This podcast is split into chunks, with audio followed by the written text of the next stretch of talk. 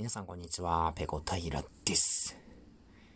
えー、最近巷では、学校のブラック校則の話になることって時々ありますよね。こう、下着の色とかね、こう靴下の色が指定されてたり、えー、髪型がね、えー、2ブロックがダメとか、その根拠がよくわからない校則が定められていると。えー、まあ、それについてどうなのとかっていう議論があちこちでされている、えー、ところにね、こう遭遇することがあるんですけれども、えー、僕の高校でもですね、あの、高速ではないんですけど、謎な決まりがあって、未だにそれについて納得いってないんですよね。僕が行ってた高校って、あの、ものすごく自由な校風なんですよ。あの、あんまりね、こう、服装とか髪型とか、あの、とやかく言われなくて、本当に生徒の自主性を重んじるっていう、そういう結構自由な校風で、僕はそれを気に入ってたんですけれども、まあ、一個納得できなかったのが、バス通学に関することなんですよね。えー、6月ぐらいってこう、梅雨で雨が続きますよね。僕普段は、えー、駅から高校まで自転車で通ってたんですよ。えー、自宅の最寄り駅から電車に乗って、えー、高校の最寄り駅まで行くと。で、駅降りてから駐輪場に止めてある自転車に乗って高校まで行くっていう風にしてたんですけども、雨の日は、駅からですね、えバスに乗って高校まで通ってたんですね。えー、なので、その、梅雨の時期だけバスの定期を買ってたんですけど、あの、梅雨時期ね、雨が続くと、結構道路が、あの、渋滞したりすることも多くって、いつもの時間のバスに乗っても、いつもの時間というか、その、普段ね、電車降りてすぐ、えー、出発するバスに乗っても、間に合わないことがあるんですよ。学校の始業の時間に。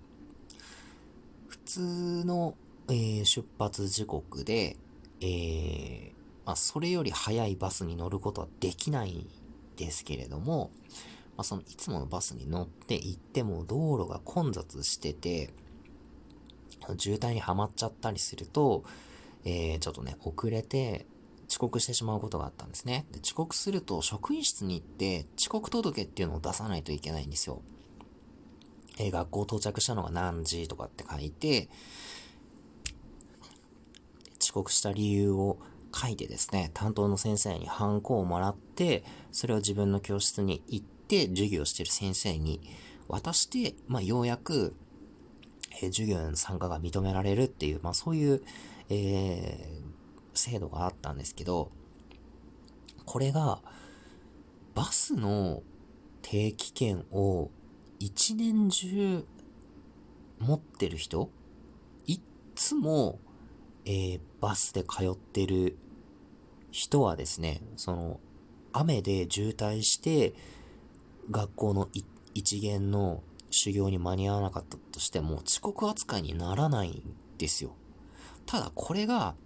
雨の日だけバスを使ってますっていう人は遅刻になるんですよ。同じバスに乗って同じ時間に学校ついてるんですよ。で、どっちも、えー、一元には間に合ってないんです。でも、えー、定期券を持ってて、その、年間を通してバスで通学している子と、雨の日だけバスを使っている子だと、取り扱いが違うんですよ。だからそれが納得いかなくて、え、今この横で、えー、同じく遅刻届を書いているこの子は年間通してバス通学だから遅刻にならない。でも僕は遅刻になる。この差は一体何？っって思って、それがずっと納得できなくて、あの、それがなかったら、僕のその高校時代の遅刻って結構数少なくなってたと思うんですよ。てかもうゼロ、ゼロぐらいじゃないですかね、遅刻に関しては。電車の時間とか決まってるから、基本的に間に合うようにいつも言ってたので、うん、電車乗り逃したりしない限りは、まあ、結構余裕を持って学校に着くんですよね。うーん、まあ、結構ちょっとサボったりする日はありましたけど、あの、もう完全に寝坊した日とかは遅刻しないで、遅刻していくって選択肢はなくて、もう一日休んだりしてましたけど、まあそれはちょっと別のお話っていうことで。だから、なんでこの雨のせいで渋滞して遅れたっていうのが、その定期を持ってて年間で通ってる人と、そうじゃなくて雨の日だけバスを使う人で差があるのかっていうのが納得できなくて、ある日、先生に聞いたことがあったんですよ。すいません、これってなんで違うんですか？取り扱いって聞いたら、なんか先生が怒り出して、いや、なんかダメなものはダメなんだと。いいから早く書け、届けで、みたいな。いやいやいや、あ別に僕は、あの、それで、取り扱い違ってて、まあ僕が、その遅刻っていう扱いが変わらないのは、まあ、まあ別にいいですと。でも、納得できるだけの、あの、